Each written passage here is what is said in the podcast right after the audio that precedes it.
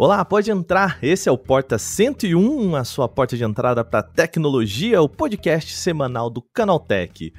Programa de hoje, Adriano. O programa de hoje tá muito especial, cara. O programa de hoje, hoje, é especial mesmo, viu? Mas ó, só pelo, pelo leve olfato, assim, ó, amadeirado. Hoje a gente tem um convidado aqui que vai ajudar a gente a entender o mundo do faça você mesmo, do it yourself de colocar a mão na massa. É uma pessoa que já ensinou a gente no canal do YouTube a fazer um monte de coisa, projeto em Raspberry Pi, a fazer coisa muito maluca e criou seu próprio submarino. Seja bem-vindo ao nosso programa, Iberê Tenório, do Manual do Mundo, querido. E aí, rapazes, tudo bom? tudo jóia. Obrigado pelo convite, então acho que vai ser um papo muito bacana. Iberê, eu vou te falar um negócio. Eu fiz o curso do Manual Maker. Cara, é, eu juro pra você que eu quase comprei uma protoboard só por causa disso.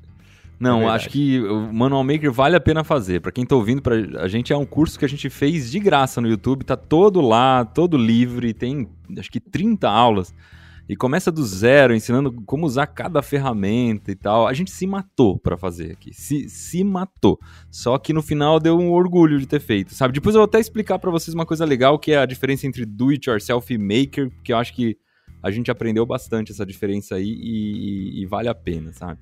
Olha aí. Então, ó, você já sabe, o papo de hoje é sobre esse cenário. Não é tão recente, a gente já tem falado sobre o do it yourself, sobre toda essa cena, toda essa cena do faça você mesmo. É espaço para criatividade e é sobre isso que a gente vai falar. Então, sem mais, vamos para nossa vinheta, que tem muito papo hoje aqui. Eu sou Wagner Waka, porta 101. Eu sou Adriano Ponte, porta 101. E eu sou Iberê Tenório, porta 101.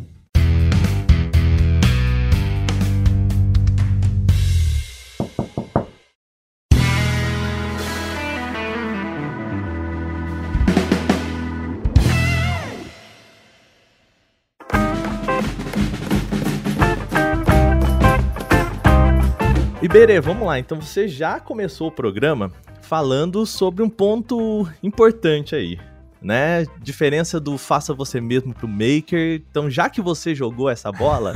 já que eu isso comecei tacando gente. fogo na fogueira.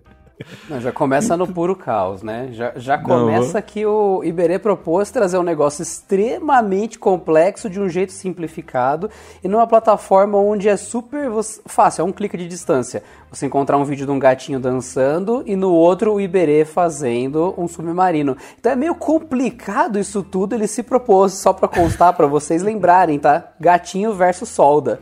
É, e, e, às vezes a Salda ganha. É isso que eu fico orgulhoso aqui, que é difícil essa, essa, vida. Mas, cara, vamos lá. O que, qual a diferença entre do it yourself e, e maker? Quando, quando eu era criança, na minha casa tinha muito a ideia de do it yourself. Eu morava no sítio, meu pai tinha uma oficina. Não era parecida com essa, que essa aqui já tá meio agigantada, mas essa aqui é inspirada na dele, né? Ele ainda tem, aliás. E a gente fazia tudo em casa, pintava a casa, consertava carro, consertava bicicleta. Todo final de semana era uma alegria ficar com meu pai, dando manutenção na casa e fazendo várias coisas de madeira e tal. E isso é, foi, lógico que para mim foi uma grande inspiração pro Manual do Mundo. E isso é o do it yourself, né? Você se virar fazendo suas próprias coisas e tal, construir as coisas, é, as coisas que você quer, do jeito que você quer. O, qual a diferença pro Maker? O Maker é um movimento que surgiu mais dos anos 2000 em que as pessoas começaram a usar tecnologias que antes eram só da indústria. E o mais legal de tudo, começaram a compartilhar o que elas faziam na internet. Então, é, quando você pega um site que nem o Instructables, o Teamverse, sabe, esses sites de compartilhamento de ideias, e, e, você vê a galera fazendo coisa no laser, na impressora 3D, no Arduino, que são aí as grandes máquinas do, do mundo maker, Raspberry Pi, você começa a ver que a coisa foi para outro nível. Ficou tipo, sério, ficou sério. Agora ficou sério e mais legal de tudo, ficou muito fácil de começar, porque você vai lá, tem um projetinho pronto, todos, todos os passos como é que se faz, já tem aquele, aquela thread de 200 comentários embaixo, a galera se degladiando, não, não, eu fiz desse jeito, ficou melhor, vamos fazer assim.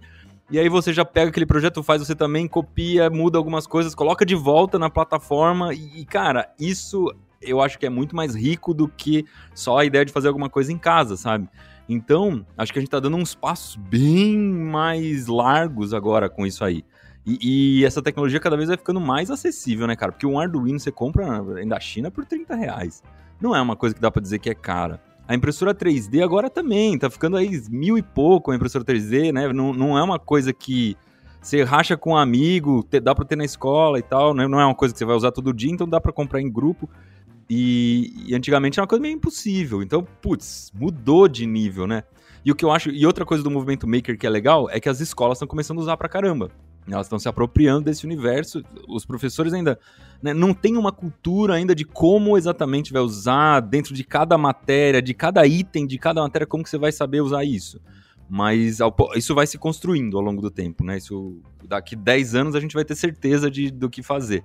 Então acho que esse, essa é a diferença desse movimento maker e do do it yourself em si, só que é uma coisa que é dentro, que ela faz parte do movimento maker, mas acho que o movimento maker é um pouco maior do que tudo isso. É, e, e é engraçado, né, porque a gente tá fazendo a, a tecnologia ser mais acessível e aí entra o trabalho que você faz, que uma galera faz na internet, que é de trazer, o, deixar o conhecimento mais acessível, né? Porque aí o problema é outro, né? Saber é. como usar. Né? É, nossa, a gente rala nisso, porque tem coisa que por mais o Arduino mesmo, por mais acessível que ele seja, você tem que ter uma base ali, né? Então você vai, vai mexer no Arduino e nunca fez uma linha de código. Como é que a gente vai botar isso agora? Lascou. E aí você encontra algumas ferramentas muito legais, né? Programação em blocos.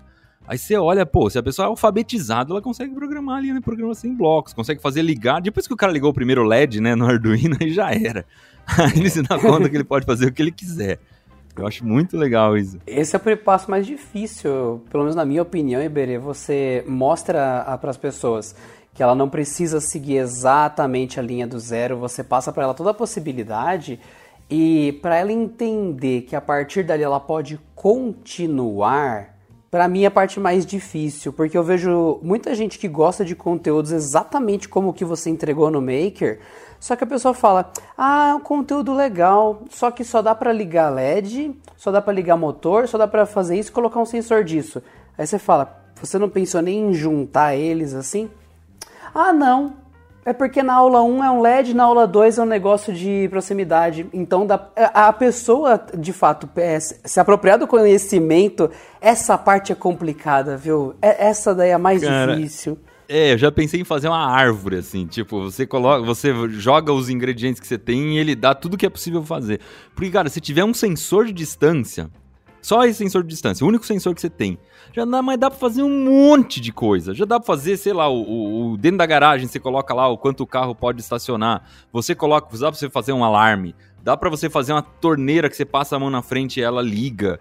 É, meio já, já, você já tem uma, uma gama infinita de coisas que você vai fazer com esse sensorzinho que é o mais simplesinho de todos, né? Tem um monte de outras coisas. Você começa a combinar sensor e tal. Alarme eu acho que é um mundo à parte, assim, né? Do quanto você. O jeito que você pode brincar de coisas diferentes que você pode fazer e tal. É, tem que começar a pensar em como você pode juntar uma coisa com outra, né? Jardinagem é sensacional. Ligar, fazer a, Nossa, toda a rega automática. Sensacional. Você quase surtou tentando fazer sua rega. Sensacional, não. Eu, não. eu, tenho uma, eu tenho uma briga eterna com a rega. Porque o problema da rega é que tem água, né, cara? A, a dificuldade da rega é a água.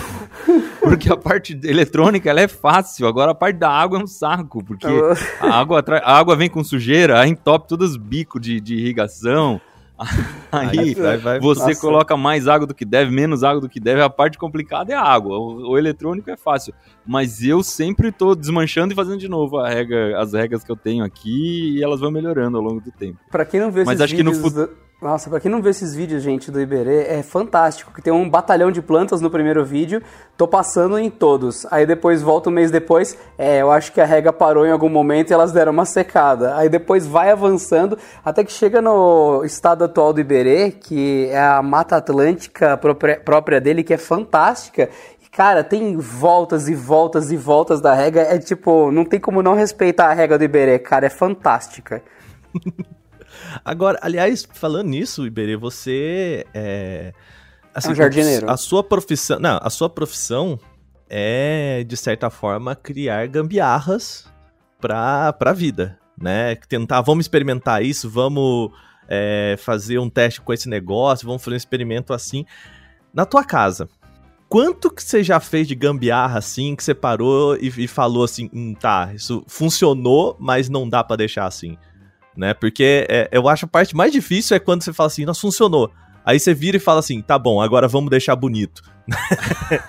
então, aí em casa tem um fator Mari. Aí é outro. Por exemplo, se você perguntar no Manual do Mundo, eu teria assim umas 500 gambiarras que eu ia falar pra você que eu fiz aqui, só olhando atrás de mim. Esse painel tudo eu que fiz. Então, é, cada, cada pendurador de ferramenta é um rolê diferente. Então, aqui tem uma caixinha de óculos para colocar os óculos de proteção que foi feito cortada no laser, que cabe tantos óculos. Eu calculei a altura, não sei o quê.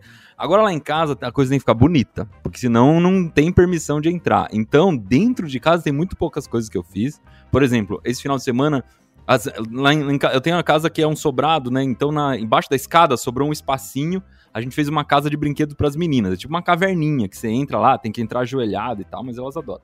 Aí, esse final de semana, eu coloquei. Eu tinha uma lâmpada lá dentro, que era daquela aquela luminária tipo tartaruguinha, que era horrível. Tipo, você ligava a luz, ficava uma luz meio na cara, assim, aquela luz dura. Eu falei, não, vamos botar uma luz decente aqui.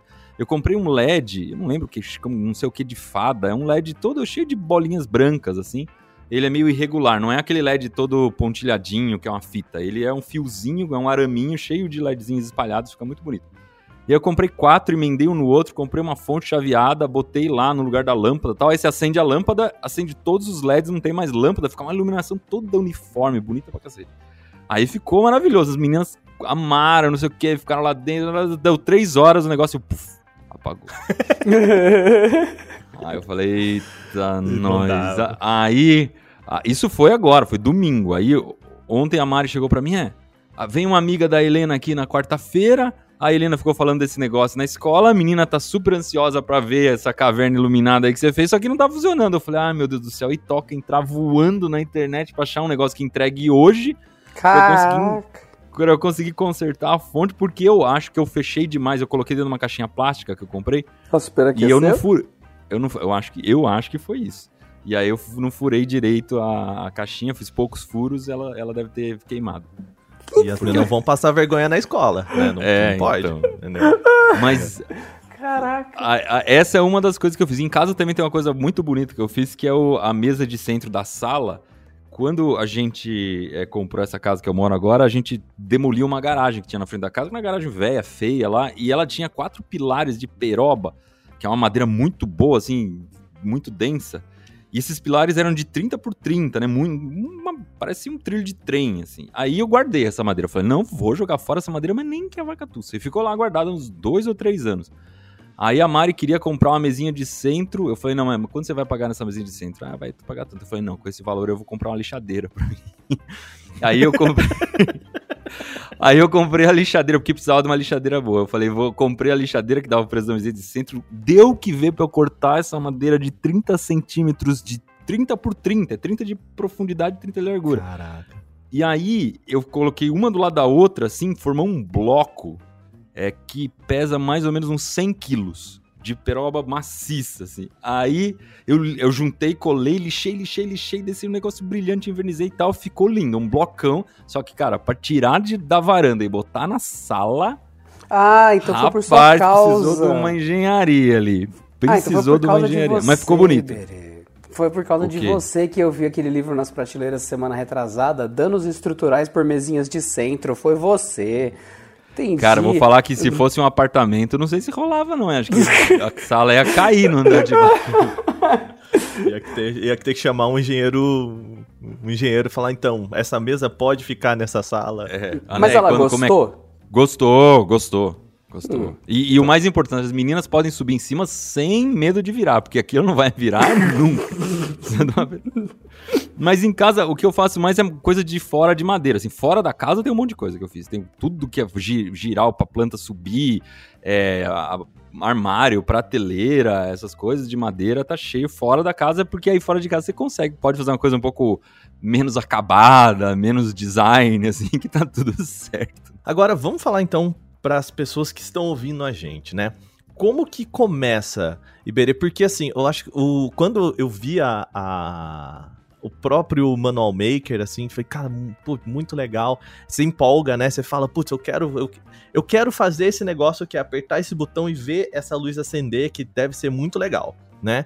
Deve ser uma sensação muito interessante de fui eu que fiz essa lâmpada, assim como você faz a lâmpada aqui, mas essa, fui eu que fiz. Mas o, começo parece difícil porque é isso. Eu não tenho a protoboard em casa, eu não tenho os fiozinhos do Iberê em casa, eu não tenho. Ah, Waka, não vem. Né? O começo não é difícil porque você tem o Manual do Mundo. não, tem uma coisa que chama Tinkercad. Esse é o começo. O Tinkercad, é só procurar aí, Tinker com K, tá? Tinkercad. É um programinha. É, ele é de graça, tá? Um, você é, um, é, na internet, você não precisa nem instalar no seu computador, que você roda uma simulação de Arduino. E aí na simulação, você faz, você coloca os componentes, você faz o bagunça que você quiser, porque não vai queimar, você não vai pagar nada, não vai ter treta nenhuma. E ali, cara, foi ali que eu comecei. A primeira. Não vou, não vou mentir que a primeira vez que eu usei Arduino foi fazer um motor estrela lá que não foi no Tinkercad. Depois que eu descobri o Tinkercad. Aí eu fiz a festa, porque não precisava comprar nada. Você vai testando. Aí uma hora que você percebe que você deu conta, aí você fala, putz, vou comprar então essas coisas que que estão ali. E é de graça, cara. Então você fica se divertindo lá na simulação. A simulação não é uma coisa chata, é a plaquinha mesmo, que você liga um fio, liga no outro lugar, é tudo os objetos estão todos ali. Você faz a coisa como se tudo fosse 3D, física. né? É, tudo 3D e, e, do jeito que você vai ver na vida real. A proporção entre os, entre os componentes é toda certinha. Então, na hora que você vai fazer, você só copia o que está lá. E a programação você faz ali também. Se você fizer alguma coisa errada, ele já não deixa. Você pode programar em bloco se você quiser e tal. Então, se for para começar com Arduino, eu começaria aí. E o Tinkercad também tem uma área de 3D que é bem basicona, assim, para você começar a aprender a modelar e tal putz, você quer fazer uma arruela, aí você vai lá e faz lá, quer fazer um cubinho e tal. Você começa a entender como é que faz essas coisas, tipo, depois ir num Fusion, alguma coisa um pouco mais parrudinho. Mas eu começaria por aí. Agora, você não quer, quer começar a mão na massa mesmo? Eu adoro desmontar coisa. É, eu, desmontar e consertar coisa, eu acho que é o começo basicão ali, né? Desmontar tem que tomar um certo cuidado, porque tudo tem. É, Você tem que montar tem... de volta, né? Não, geralmente eu, quando era criança, desmontava as coisas que quebrava. Então. É... Aí desmontar de volta é muita responsabilidade. É, olha, sinceramente... Mas o perigoso é capacitor. Eu vejo você é... desmontando Iberê. Eu sempre quis te perguntar isso. Você sente que quando você desmontava essas coisas da sua época, da nossa época, dava um conhecimento diferente? Porque uma coisa é um videocassete quebrar e você tem muito o que fazer. Hoje, se uma TV de LED quebrar, você tem uma board e acabou. Não tem nada para você. Não, acho que mudou, mudou muito. Hoje em dia as coisas são muito mais é, compactas e você não tem muita chance de consertar, não. É, mas quebra o menos também, tem, tem essa vantagem. Por exemplo, se o seu celular começar a falhar, já era, tem muito pouca coisa. A única coisa que eu lembro que eu fiz no celular é limpar o conector ali, é, acho que é o... Tipo, não tem, já era. Se, se, você precisa trocar uma tela, alguma coisa assim, você vai ter que mandar para alguém que sabe mexer, porque um aparelho muito valioso você não pode botar a mão, né? Imagina quebra no celular, dois contos, o celular que você tá na mão, você fala, meu, ferrou. É, então, melhor pagar uma grana para alguém consertar. A televisão também, né? Tipo, o que, que a televisão começou a falhar, você vai fazer? Você vai mandar consertar. Agora, na parte elétrica da casa, por exemplo, ainda não. Tem muita coisa que ainda dá para fazer, muita coisa que dá para instalar. É, bota uma lâmpada inteligente, por exemplo. Uma lâmpada inteligente custa uns 100 reais aí. Você, não é muito cara, né? Aí você coloca lá, conecta no, no, Bluetooth do celular, pô, você começa a controlar a cor da lâmpada, que hora ela liga, que hora ela desliga, você quer um branco mais quente, um branco mais frio. É sensacional. Tipo, aquele cara que quase não fica em casa, mas ele quer ligar e desligar a lâmpada num horário pra meio que dizer que tem alguém em casa. Ele com uma lâmpada dessa, só a lâmpada. Não precisa comprar mais nada. nada não precisa de Alexa, não precisa de nada. Só no celular dele. Controla. Se ele tiver um roteador em casa, né? Tem o roteador que todo mundo tem. Aí lá, bota lá, programa, ah, eu quero que ligue às 7 da noite, desliga às 10 e meia, dê uma piscadinha entre 9 e meia e 10 pra dizer que alguém ligou e desligou e tal. E tá lá, cara, é, é muito fácil. Mas sim, se você tiver que desmontar coisas mais modernas para consertar logo de cara, é... pouca coisa dá para consertar hoje em dia, né? Mas eu acho que a manutenção já é legal, cara. Por exemplo, é, você vai. Em casa eu, eu gosto de ter um filtrinho para filtrar água da torneira que. Que, que ele já. Você coloca uma mangueirinha que sai, entra no filtro, ela passa pelo filtro, você já toma água direto dali, né? E, putz, isso já é um rolê pra você fazer, cara. Você vai passar. Eu, eu tive que fazer divertir o final de semana inteiro fazendo esse negócio. Não, envolveu água, tipo a gente já sabe que vai dar errado. O Iberê já provou isso pra gente. Não, e quando vai, você tem que furar a parede perto da água. Aí lascou, porque o risco que você corre. Mas tem um vídeo no Manual do Mundo de como furar a parede sem acertar o cano. Então ah, já, é, ah, olha, já ajuda bem. O seu vídeo, Iberê, ele não previa que tem gente louca no mundo. Que eu descobri na casa onde eu estou que o pessoal passou o cano e o conduíte aproveitando o mesmo espaço. Fica a dica que eu fui trocar os fios e tive uma bela descoberta. Então. Ah, não. É, então. Passou junto, um do lado do Passou- outro? É, é bom. Passou junto, um do lado do Passou- outro? É, é bom, né? É bom pra quem fez, né? Não pra quem mora, né? É bom, Seguro inclusive demais. você, acerta o fio, você acerta o fio e a água ao mesmo tempo, né? E aí já, já dá um curto-circuito. e- Parece dar nada errado. Falando em dar errado, Iberê, é, você. Às vezes você mostra, né? Às vezes você. Quando o vídeo ali ele dá errado, mas depois dá certo, ele vira um vídeo. E eu imagino que quando vocês tentam fazer dar tudo errado, aí não, não dá pra fazer o vídeo.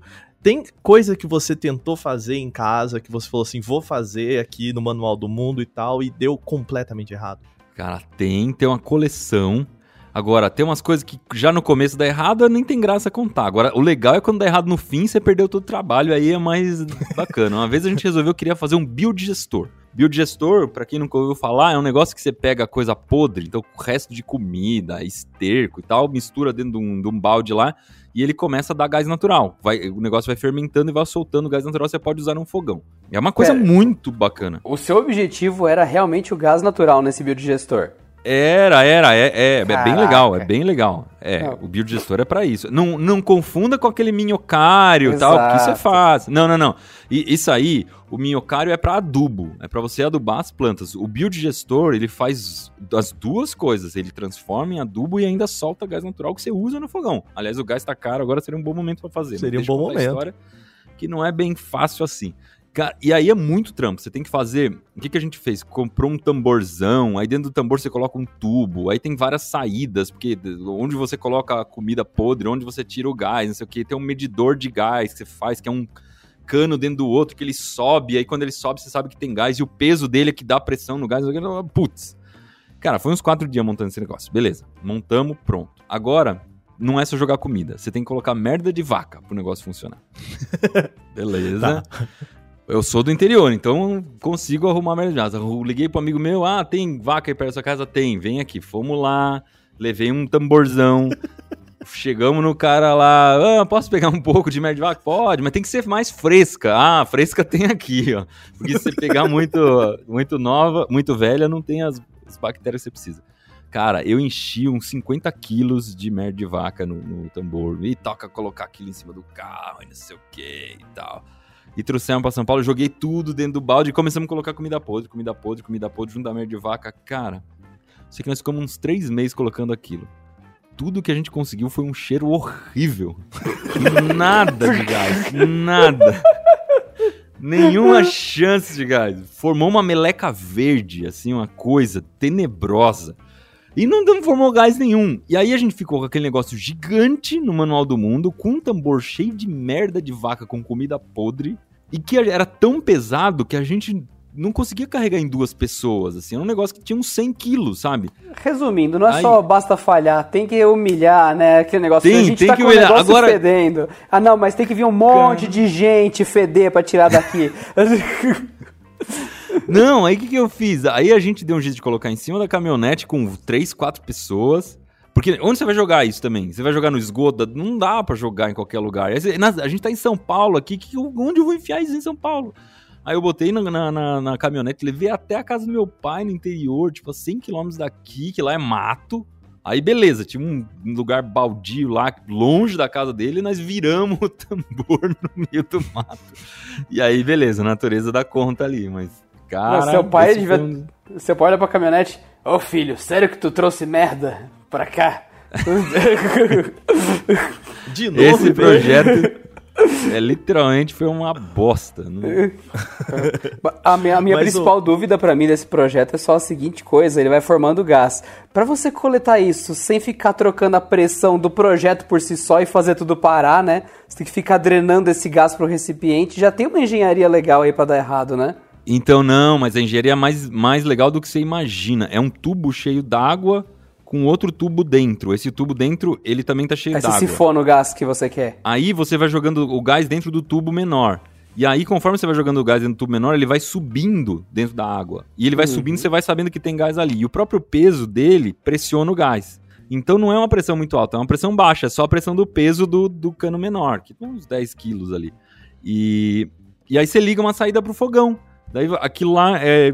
Você tem que regular o fogão para gás natural, né? Porque é diferente do GLP. O GLP tem muita pressão, né? Então você tem os giclezinhos tal de gás natural.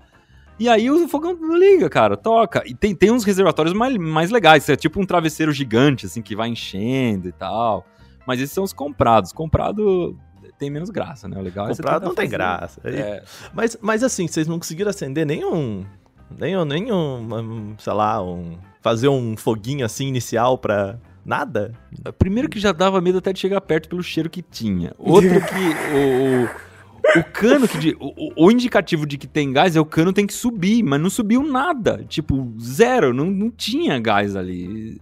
Aí também tem a nossa dúvida se não tava com vazamento, porque a quantidade de conexão que você faz e cola e não sei o que, cola no plástico. Sempre, colar plástico é sempre meio, meio zica, né? Então não sei se não teve um vazamento. Mas também era era tanta chance de vazamento que não dava pra. A gente testou todos os furinhos lá, botava aquela. O, é, é, espuma, né, em volta, espuma de detergente, igual a gente faz no GLP, para ver se forma bolinha e tal, mas não formou nada. Conclusão: tivemos que desmontar tudo e, e jogar merda no mato.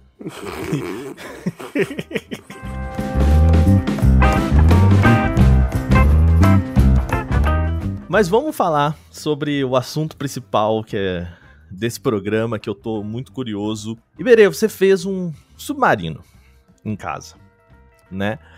Primeira coisa, de onde que você tirou? Que dia que você acordou assim e falou, Mari, hoje eu vou fazer um submarino? Pior, é. que, pior que essa piada foi intencional, Aka. Essa, essa piada foi intencional? Não, não foi. Que... Ele, ele acordar, virar pra, pra Mari e falar: Hoje eu vou fazer o submarino. Isso Hoje? foi. Isso é verdade, é verdade. É verdade. Cara, mas foi quase isso. Foi quase Foi assim. Aqui no Manual do Mundo, todo, todo primeiro vídeo do ano era um barco. Um barco-barco mesmo. A gente fez. Começou com um barco de origami gigante que afundou, não deu certo. Depois fizemos um barco de papelão que foi quatro pessoas no barco de papelão. Fizemos um barco de silver tape, barco de dobrável que virava uma chapa, um monte de barco. Minha opinião Aí, pessoal, último... de silver tape você provou que é o bichão mesmo. É, o de Silver Tape ficou da hora, né? Ficou bonito. Mas eu gosto, eu, sou, eu gosto mais da prancha de stand-up paddle de garrafa PET, porque foi o melhor barco de todos. Era uma pranchona que dava para umas três pessoas subirem e eu coloquei um motor de furadeira a bateria nele. Cara, isso foi muito legal. Aliás, a, o hélice desse, desse barco tá aqui atrás de mim, em algum lugar aqui no painel. Mas enfim, chegou no último barco que a gente fez, que era, era uma jangada com a bicicleta em cima, conforme você pedalava a bicicleta, mexia umas pás e tal. Eu falei, putz, eu já tô meio cansado de fazer barco, eu queria fazer um submarino. Que é um barco power, né? Um barco de outro nível. É um barco com três anos de falar sobre. aí eu, eu. Não, calma, essa parte aí não tava pensando ainda. É, aí. Aí esse barco, no dia que a gente foi gravar, eu levei a. Eu fui com a Mari. Foi o primeiro barco que ela foi, que ela participou, que, que ela foi junto, né? Foi muito legal. A gente chegou, tava muito entusiasmado lá, ela curtindo o barco. Falei, ah, é agora que eu preciso jogar isso. Eu falei, ó, seguinte, Mary. Eu queria fazer o sub. Eu quero fazer o submarino. Quero fazer o submarino. Mas eu queria prometer nesse vídeo aqui que eu vou fazer o submarino. Porque eu sei que, se eu falasse só para ela que ia fazer o submarino, depois corria o risco de, de dar errado. Se eu prometesse publicamente, aí lascou, tem que fazer. Eu falei, vamos, eu posso fazer uma promessa que esse vídeo, se ele tiver meio milhão de joinhas, eu faço hum. o barco? Hum, hum, hum. aí ela olhou para mim assim e pensou, pá, meio milhão de joinhas? Faz logo esse barco, porque não vai ter esse vídeo, vai demorar dois anos para chegar em meio milhão de joinhas. aí eu prometi, falei, então, se esse vídeo aqui tiver 500 mil joinhas, o, vi, o barco do ano que vem não é um barco, é um submarino. Cara, deu assim, tipo, 20 dias o vídeo tinha um milhão de joinhas. Quando, quando você Aí... falou isso, Iberê, eu, eu lembro que eu fiz duas coisas. Um, eu dei um joinha e pensei, ele tá muito ferrado, cara. Cara, mas. Vou falar que foi uma das melhores coisas que aconteceram aqui no Manual do Mundo, porque aí a gente. Não mas, não, mas o nível que você levou a coisa também, pô, aí também é sacanagem. Ou, é, é impressionante. É, mas, pô, o, a, o trabalho que você teve, nossa, sinceramente, assim, para quem não assistiu isso, gente, vocês deveriam ver, porque é um, uma das coisas que foi assunto do canal do Iberê por mais tempo fácil, e é impressionante em todos os aspectos. Iberê, fica aqui o meu mais sincero parabéns para você, pra equipe, porque olha, você levou isso longe demais, ao ponto que funcionou. Você levou muito longe, cara.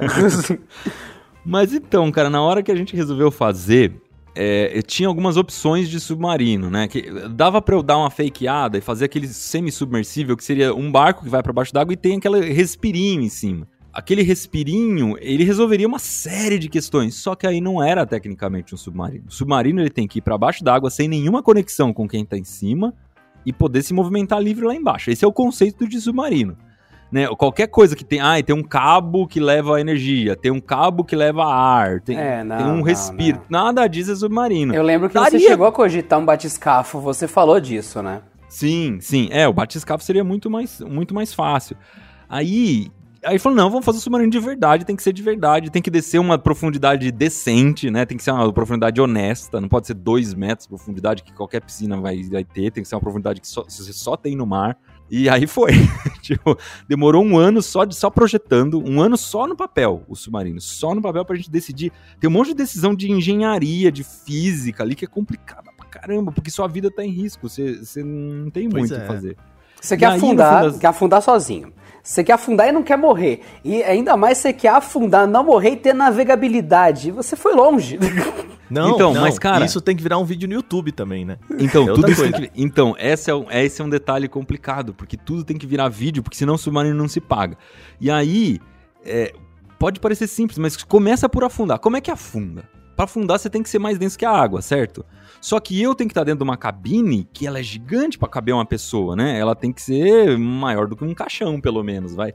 Então, no fim das contas. Que referência, Iberê. Nossa senhora! Olha, cara, eu vou falar que quando a gente desenhou o submarino pela primeira vez, várias pessoas falaram: puta, mas isso é um caixão dobrado. E aí o. É, mas tomara que não, né? maravilhoso. Né? Você entra nele e fala: tomara que não. O submarino, ele tem. O nosso tem 600 litros de volume. Cara, 600 litros de volume significa que quando ele estiver na água, para ele afundar, ele precisa ter 600 quilos já começa a treta aí. Como que você vai fazer um negócio de 600 quilos? A gente comprou 430, 450 quilos de chumbo pro negócio descer. Só nisso. Aliás, eu preciso vender que grana, esse chumbo hein? agora, tá aqui. Que grana. É, o, sei lá, eu não lembro quanto foi o quilo. Acho que a gente pagou 19 reais o quilo do negócio. Foi só, só que eu já, eu já pesquisei antes se dá para vender depois, né? E dá. O uhum. chumbo é um commodity praticamente. Falando nisso, quem estiver procurando, ó, Iberê. Tá... Quem é. precisar de chumbo, ó, eu tenho aqui lingotes de chumbo de 3,2 kg, todos muito. Estão todos embalados. todos estado, embaladinhos. Né? Perfeito estado de conservação. O máximo que aconteceu, eles desceram no mar e já voltaram. E eu vendo lingote por lingote. Quem quiser comprar picado, a gente vende também, não tem problema.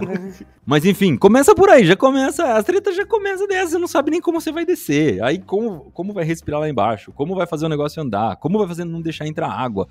E a maior treta de todas, como é que você vai sair desse negócio se der um problema? Como é que vai ser a saída de emergência do submarino? E essa é uma das coisas que eu achei mais legais de todas. Assim, a, a solução que a gente deu é, é muito roots ao mesmo tempo legal. O que, que a gente fez? A gente pressurizou o submarino conforme ele vai descendo. Ele, você vai colocando o ar dentro e ele vai igualando com a pressão de fora. Porque se você não fizer isso, lá embaixo você corre o risco de implodir, ou seja, a pressão que a água faz, o peso da água vai amassar como se fosse uma latinha de alumínio que se amassa, ou se você precisar sair, você nunca vai conseguir abrir a porta. Porque a pressão de fora é tão, tão forte que não, você pode ser o Superman que você não abre aquele negócio. Né? Então, o que, que a gente fez? Foi pressurizando, pressurizando, pressurizando, de forma que se precisar abrir escotilha, você abre com facilidade. E também tem uma torneira por dentro, que quando eu abro essa torneira, eu deixo a água de fora entrar. Então, tem que abandonar o submarino, abre a torneira, a água entra, abre a escotilha e sai. Só que tudo isso, na teoria, é muito lindo. Precisava testar na prática. eu falei, não vou, eu não vou ficar tranquilo, porque, beleza, esse mecanismo todo, na teoria, funciona. Agora, e o meu cagaço na hora de fazer esse negócio. É um, é um fator a considerar nessa segurança, né? Aí a gente levou o submarino para uma piscina de, de mergulho, que é uma piscina de 5 metros de profundidade, que já é bem fundo, né? 5 metros já é um já é um universo ali. E aí eu desci até lá embaixo e saí. Aí eu testei esse negócio. Foi o dia que eu mais tive medo do projeto inteiro, cara, porque o que, que tinha que fazer? Você tinha que abrir aquela torneirinha e deixar a água chegar até o meu nariz vai entrando água, vai entrando água. E eu assim começo a profundidade. A água vai entrando, entrando, entrando. Aí quando chega no meu nariz, eu coloco um, um cilindrinho de ar comprimido que chama spare air do de, de, mergulhador. E eu tenho que abrir a escotilha que tá em cima de mim e entra uma cachoeira de água. E aí eu tenho que subir.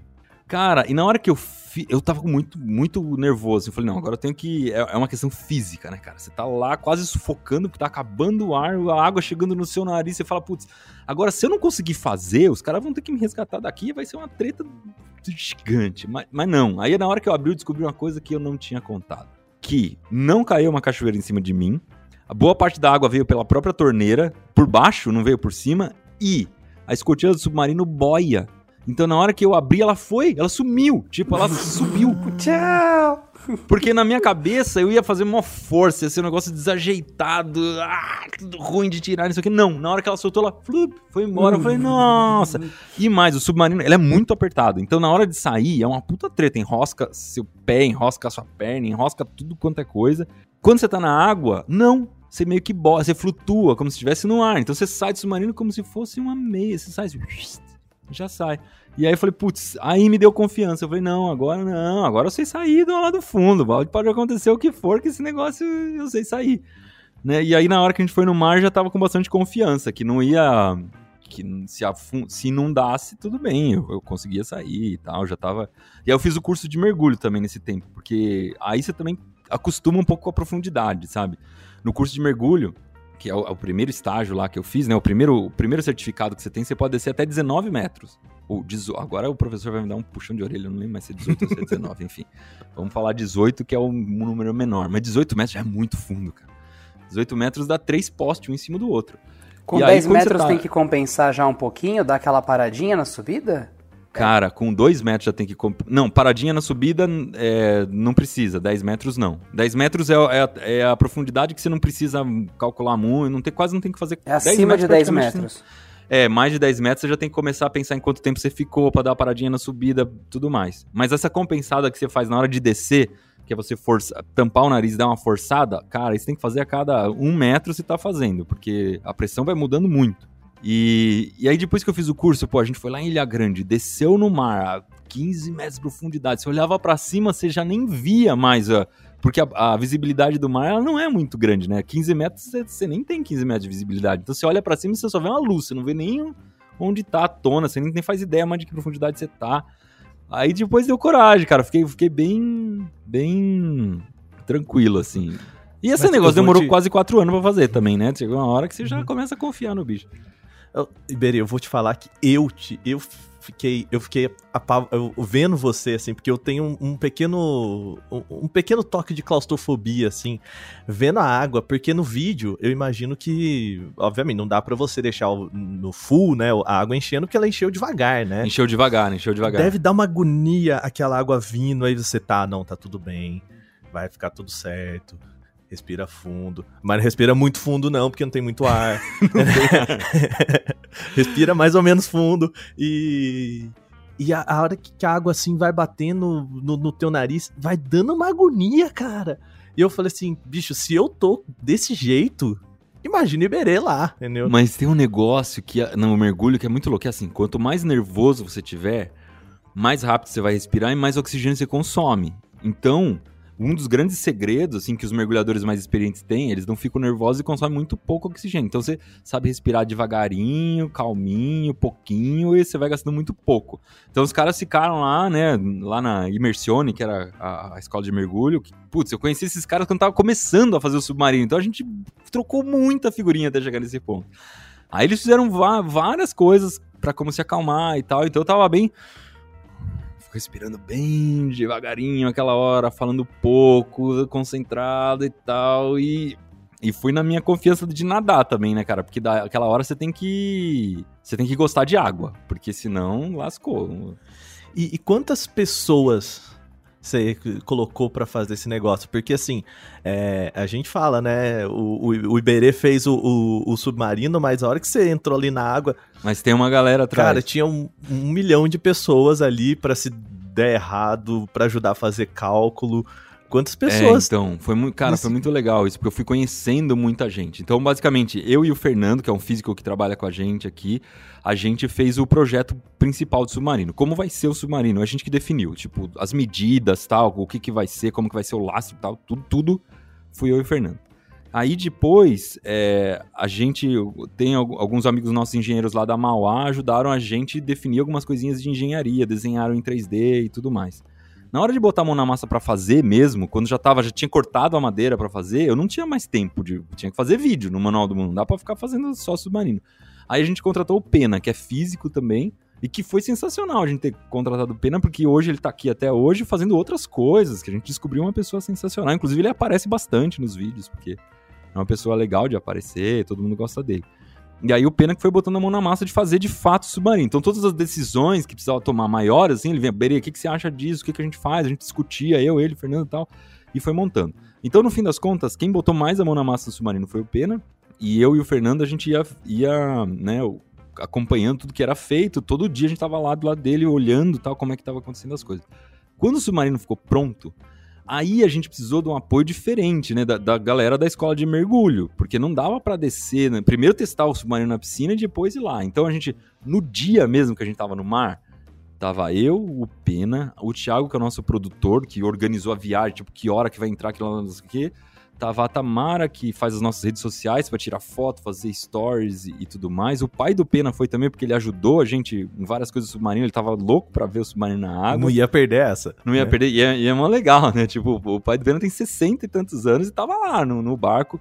Aí tinha quatro mergulhadores. Não, era três mergulhadores, mais a galera da, da escola de mergulho, da, da operadora de mergulho que levou a gente que era o dono da escola, mais um marinheiro. Então a gente tava em mais. É, era isso.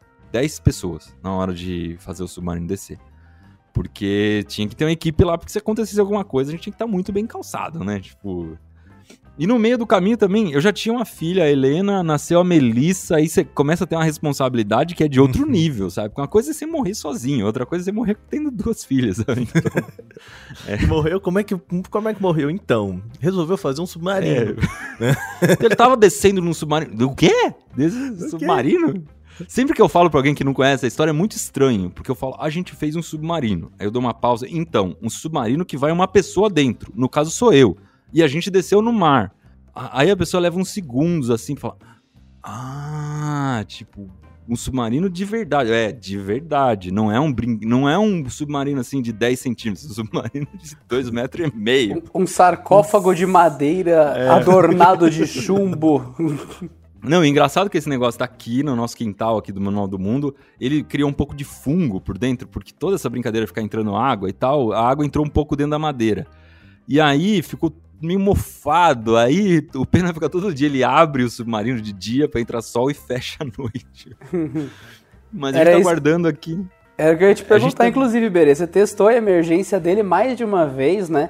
Pra ele ser inundado, né? Ele de dentro para fora, tipo, é um estrago horrível entrar água, não? Do jeito que você projetou, então, né? É, a gente, a gente vedou ele por fora 100% e por dentro 99,9%, sabe? Por dentro é muito mais difícil de você vedar, porque para você entrar nele é horrível. E aí, como é que você vai. Nossa, o Pena fez um malabarismo muito louco aqui para conseguir é, instalar algumas coisas por dentro. Então, por dentro ele não é tão bem vedado. Na hora que a gente inundou o submarino, entrou água na madeira. E aí a água entra entre a madeira, porque tem fibra dos dois lados e madeira por dentro ela fica meio que presa ali. Então dá uma detonada na madeira. Como a gente sabia que não ia usar o submarino muitas vezes, meio que vamos encarar esse, esse, esse, essa perda, né? Dane-se, deixa entrar aí, porque eu prefiro muito mais ter segurança na hora de descer, saber que eu não vou morrer afogado, do que entrar um pouquinho d'água. Mas sim, agora ele tá meio. É, essa água que entrou, ela faz o fungo crescer ali dentro. Então, e outra, outra coisa, na hora que a gente colocou no mar, um pouquinho sempre vaza, né, de água. Entrou um pouquinho de água salgada. E a água salgada é um estrago em metal, né, cara? Então todos os parafusinhos que tinham lá dentro enferrujou tudo. Então ele tá todo todo feio, do, do, todos os parafusos estão enferrujados, as conexões de mangueira, essas coisas, tudo enferrujado. E aí a gente tá é, guardando bem o submarino aqui para quando a gente for fazer lançamento de livro e tal, a gente levar o submarino pra galera ver de perto, né? Porque um monte de gente quer ver de perto. E eu e o Pena, a gente tá escrevendo um livro contando não só a história de como foi construir o submarino, mas de tudo que a gente estudou, sabe? O que, que é pressão da água? Como que foram os primeiros submarinos? Porque a gente estudou muito os primeiros submarinos, porque os caras fizeram sem ter as ferramentas atuais, né? Então, de repente, tem um monte de tecnologia que os caras usaram que a gente poderia usar, como de fato teve, né? O primeiro submarino era de madeira, nós fizemos o nosso todo de madeira. Então, como é que funciona isso e tudo mais? E então tá ficando uma coisa muito legal e quando for lançar isso, a gente tem que levar o bichão lá, né? Dá, tem que estar tá do lado. Levar um. Guardar um, um, um tablete de chumbo pra galera ver o que que era esse lastro aí e tal. E dentro, desse, dentro dessa coisa toda, o que, que foi a, a tua descoberta mais legal sobre o submarino? Que você chegou e falou assim, putz, cara, isso aqui eu não imaginava que isso era desse jeito e, e, e você descobriu. Cara, uma das coisas mais legais que, que eu tive que estudar era a da respiração. Porque eu. O que acontece se você descer lá embaixo e ficar sem ar, né? Então eu comecei a descobrir que se você se fechar completamente do submarino, a primeira coisa que vai acontecer é que vai sobrar gás carbônico. Não é que vai faltar oxigênio. O- o- a sobra de gás carbônico ela vai ser um problema antes de faltar o oxigênio. E aí você vai se intoxicar com gás carbônico e você vai desmaiar lá dentro antes de morrer. E você vai morrer porque você desmaiou e você não reagiu ao problema. E você começa a ficar meio tontão. E aí, beleza, sabia disso. Só que a gente tava morrendo de medo de como que eu vou repor o ar dentro da cabine e tal. Como... Putz, a gente colocou os cilindros, mas onde vai ser a saída de ar? Colocamos uma saída de ar bem perto do nariz.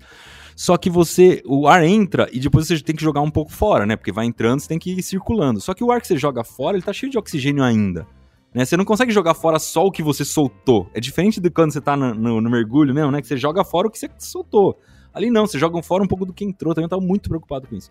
Aí chegou um dia, eu fiquei. E o Pena me veio apavorando, que ele fez umas contas lá e falou: Cara, vai esquentar muito dentro do submarino. Isso aqui vai virar um forno, você tá ferrado, porque o- a transmissão de calor da madeira com a fibra é muito pouca e não sei o que tal. Eu falei, pena do céu. Porque o, o Pena é o departamento de vai dar merda, né? Ele, Total. Ele tem que ser o cara que, que fala, Não, "Berê, primeiro que dar errado." levanta a ban- bandeira É. ali, né? Eu falei o seguinte: essas duas coisas, tanto o oxigênio como a- o calor, só tem um jeito da gente testar. Que é eu entrar nesse negócio, me fechar lá dentro e ver o que acontece. E aí a gente fez um teste que fo- testou três coisas. Primeiro, se ia esquentar muito, se o oxigênio, o gás carbônico ia intoxicar rápido e se eu ia aguentar a claustrofobia de ficar lá dentro. Porque o vídeo chama teste de claustrofobia. E aí, cara, eu me fechei lá dentro, o Pena ficou do lado de fora pra me, me acompanhando, né? Se eu desmaiasse, ele abria e me tirava. Ou se eu começasse a falar uma- não falar coisa com coisa. E eu deixei a Go- GoProzinha rodando ali. E eu comecei a suar. Isso foi esquentando. Mas não era um quente tão bizarro assim. Chegou sei lá, uns 30 e poucos graus. Mas você entra de camiseta e bermuda, tá tudo certo. Não, não é uma coisa tão horrível. Né? Claustrofobia chega uma hora que você acostuma também. Você tá lá dentro, o espaço parece que vai aumentando. Você começa, não, coloca um celular aqui, coloca uma chave de fenda ali, você vai meio que montando sua estantezinha lá dentro daquele espaço que parece um caixão, mas você tá ali. E o cara, e o ar demorou meia hora pra eu ficar incomodado. Tipo, pra começar de fato dar uma tontura estranha, assim, eu falei, não, não, não, não, não, agora o gás carbônico começou a fazer efeito de fato. Quando aconteceu isso, cara, eu falei, abriu uma luz em cima, assim, eu falei, cara, a gente nem precisa trocar o ar do submarino. Tipo, meia hora, eu não vou ficar meia hora lá embaixo. Porque meia hora dá pra passear muito, muito tempo. Tanto que, de fato, quando a gente desceu, foram três descidas lá no mar. Nenhuma delas eu fiquei meia hora. Ficava assim 10 minutos, 15 minutos no máximo. E não precisava nem trocar o ar. Eu, eu colocava o ar mais por uma questão de com- compensar a pressão, né? E aí, cara, fo- foi muito legal isso. Porque acabou, ficou muito mais simples. Ah, se não precisa trocar o ar, né? Os problemas são Tá, bem mais tranquilo. simples que a gente imaginava. E essa sensação de você estar ali no debaixo d'água, em pleno mar, assim, de dando um rolê de, do seu submarino, né? Mas eu vou ali dar um rolê do meu submarino e já volto, né? Então, é, são duas, são duas sensações muito loucas que eu tive na hora. Essa é uma de você estar seco debaixo d'água. Né? É muito estranho você estar seco debaixo d'água, porque você desce e você não. Porque quando a gente fez o curso de mergulho, não, você, você tá com a roupa de mergulho, tem roupa que é seca de mergulhar, que a gente tava era mais simplesinha, não. Você se molha, você sente água no cabelo tudo mais, você tá no ambiente. No submarino, não, você tá descendo ali fechado, cara. Aí você olha e fala, meu, eu tô em outro ambiente, né? Tipo, os peixes passando ali, aquele fundo do mar e tal. É, é Você não tá muito interagindo com a água diretamente, né? você não tá, você tá seco, então você tá confortável e ao mesmo tempo você tá fechado dentro daquela cápsula que foi você mesmo que fez. Aí, mas a, sensação mais louca foi de tipo, meu, quatro anos cons- construindo esse negócio e tamo aqui, sabe? Finalmente botão debaixo d'água, ele tá funcionando, manobra, anda e a gente consegue fazer o que quiser com ele, fazer subir, descer, tá tudo funcionando. Isso, essa sensação foi muito de vitória, assim, sabe? Quando você cruzou a linha de chegada, falou, não, agora, agora temos um submarino. Agora deu. Agora É, deu o- certo. A única coisa que deu meio errado no dia que não foi tão legal é que a visibilidade do mar ela tava curta. Então, se você olhar os vídeos da gente lá embaixo, é, são vídeos que, que a câmera tá muito próxima do submarino, porque não dava para Quando ele se afastava, sumia a imagem. Tanto que na hora que eu vi aquelas imagens, eu falei, caramba, mas foi, foi um mas pessoal isso que te deixou chamou bom, viu, Iberê? Sendo sincero, isso dá uma veracidade muito maior, tá? Eu imagino o que você queria, mas como seu espectador, eu digo que ficou muito bom e que ficou bem legal, assim, do jeito que parece um vídeo de, de um, alguma coisa de filme aleatório, assim, tal. Você fala, cara, nossa, que ficção. Não é ficção, é o Iberê ali dentro, no negócio, assim. É, ficou muito... É, pra mim, ficou muito boa essa estética, assim. Dá muita... Dá muito peso pro seu projeto, sabe? Ficou muito legal. Eu fico feliz de saber, cara. Porque na hora, além da visibilidade do mar não tá daquelas coisas, na hora que você liga o motor do submarino, que para quem não viu o submarino, o motor são duas scooters submarinas, que é aquele tipo daquele torpedo que o, que o mergulhador sobe e aperta um botão e sai andando, né? A gente comprou dois daquele ali e colocou um de cada lado do submarino. Quando você quer virar de um lado, você desliga um, liga o outro, ele, ele vira. Liga os dois e vai para frente. E só que quando você liga aquilo e você tá encostado no fundo, ele joga toda a sujeira que tá no fundo para cima. Então vira uma poeirona, você entra numa nuvem de poeira. E demora para ela baixar, tipo, é uma coisa que né, no mergulho é um crime você fazer isso, tipo, você acabou com o mergulho da galera, porque não vai baixar tão rápido. E eu não tinha como evitar, então eu tentava ao máximo subir um pouco o submarino para ligar o motor, só que, cara, esse controle de subida e descida, mas ele é complicado. É muito difícil, muito difícil. Imagina uma embreagem, só que ao cubo, assim, que você, é um controle tão fininho que você joga ar, quando você sente que o submarino começou a subir, ele começa a acelerar na subida e já era, você não consegue mais parar ele, ele você vai subir até lá em cima. A mesma coisa, começou a descer, ele vai descer cada vez mais e. É, eu imagino que seja aqueles jogos, tipo Flappy Bird, assim, que ó, você toca, mas você não pode. Você não tem controle.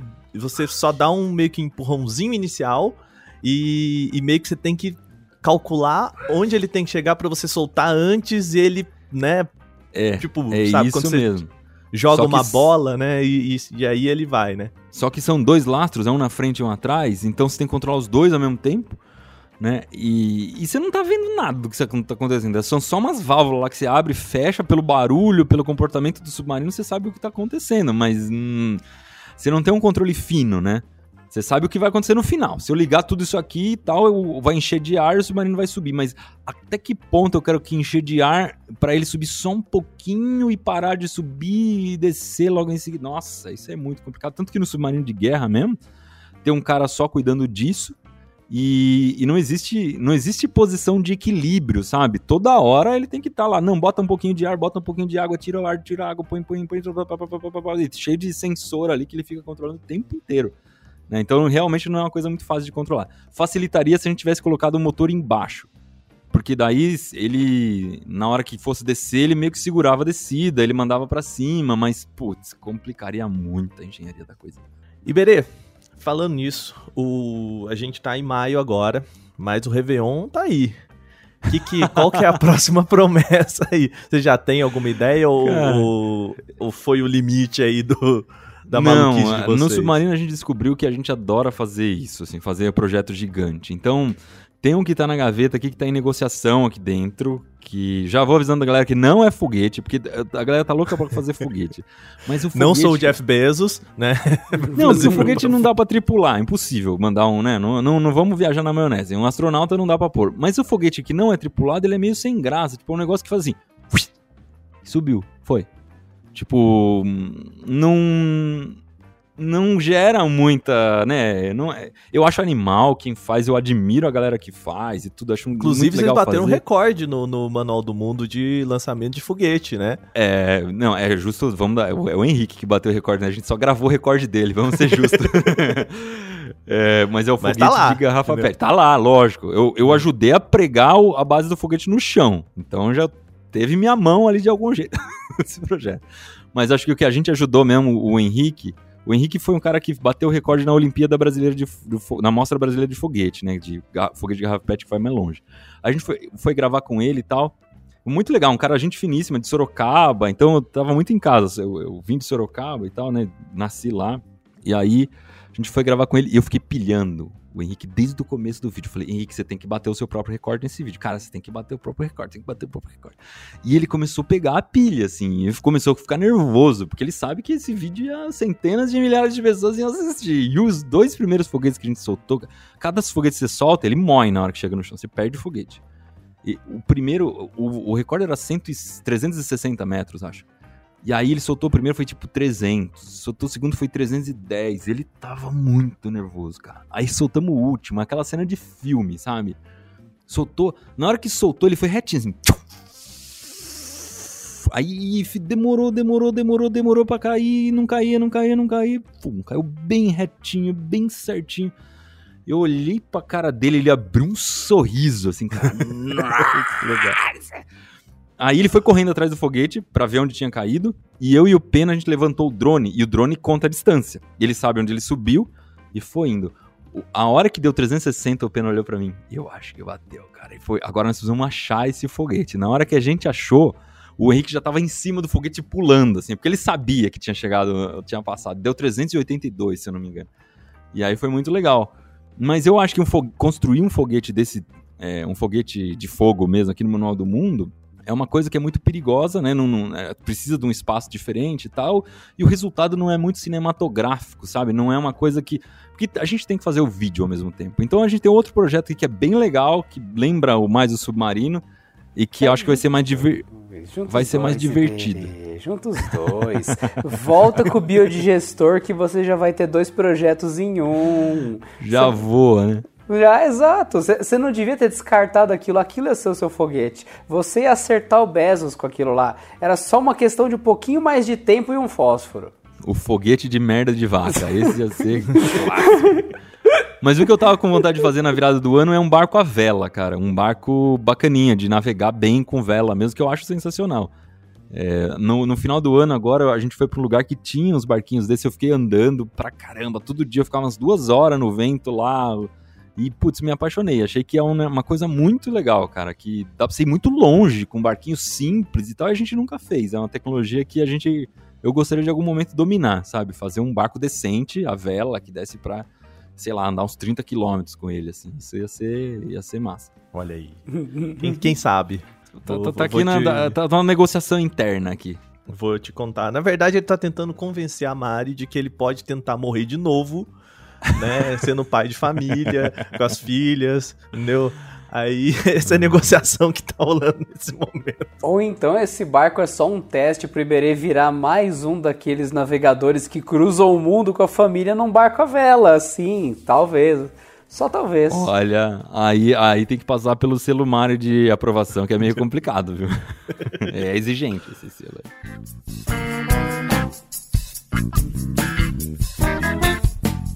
Iberê, a gente ficaria aqui, cara, horas e horas conversando com você, mas nosso, nosso tempo tá chegando ao fim. Primeira coisa, obrigado. E agora que a gente já falou tanto aqui do Manual do Mundo, eu imagino que a maioria das pessoas que estão escutando a gente aqui já conhece o seu trabalho, mas é, fica o convite Deixa daí para as pessoas quais os links, quais os perfis que você gostaria que as pessoas fossem atrás para conhecer seu trabalho. Lembrando que, assim, enquanto a gente estava conversando, eu fui colocando aqui, anotando, link de Manual Maker e tudo mais. Vou deixar tudo aqui na descrição. Mas tem algum projeto, alguma coisa específica que você queira é, falar? É isso aí, é, eu queria falar do Manual Maker. Para quem achar o Manual do Mundo é só digitar Manual do Mundo. A nossa frente principal é no YouTube, mas a gente também publica hoje bastante coisa curta no TikTok e no Instagram. E mas o curso Manual Maker é muito legal para começar, cara. Ele tá lá de graça, é só assistir, deve, deve ter umas 30 horas de aula.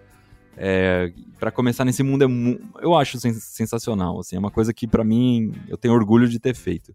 É, vai ajudar bastante. E se for se tiver algum professor ouvindo a gente é muito bacana também, porque para colocar isso na escola você tem que entender como é que funciona esse mundo, né? E aí o Manual Maker é uma introdução muito legal. É só dar uma gugada Manual Maker às vezes até ir, ir, aprendendo com os alunos ali, né? Vamos fazer um projetinho para para ir aprendendo essas coisas juntas, assim, né? Professor e aluno ensinam muito um pro outro, né?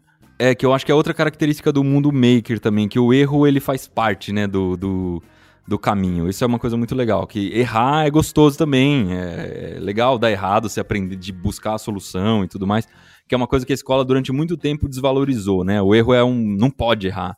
E na vida real isso não existe. Na vida real a gente erra e a gente tem que consertar. Então se aprender, errar e consertar também faz parte. Faz muito parte.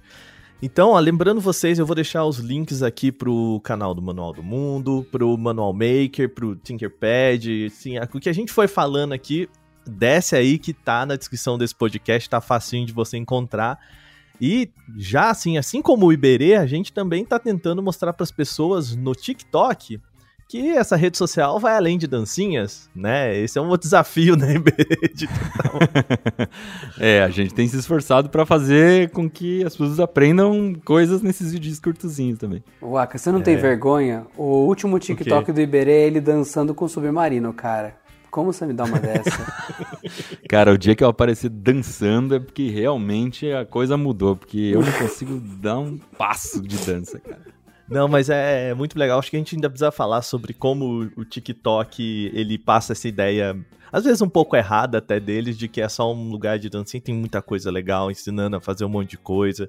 Né? O difícil é transformar tudo isso em vídeos de um minuto. Mas. é, é o que a gente sofre aqui desse compressor que tem que transformar em um minuto. Mas tem muita coisa lá, então, lembrando, você procura lá. Aqui tá embaixo todos os links do Manual do Mundo e também dos nossos perfis aqui do Canaltech nas redes sociais e tudo mais. Você procura por arroba Canaltech, sempre você encontra a gente lá. Iberei de novo, obrigado, viu, por você reservar esse tempo, bater papo, contar essas histórias pra gente aqui. E agora eu tô ansioso pelo próximo projeto gigante do Manual do Mundo. Vou Obrigado a vocês. Com certeza vocês vão gostar do próximo, do próximo projeto. Valeu, Aka. Valeu, Adriano. Valeu, Iberê. O nosso Porta 101 vai ficando por aqui. Semana que vem tem mais um Porta. Lembrando sempre, às segundas-feiras, a partir das 7 horas da manhã, já está no seu feed, junto com o podcast Canaltech, que também agora é de terça a sábado. Então você tem podcast de segunda a sábado aqui no Canaltech.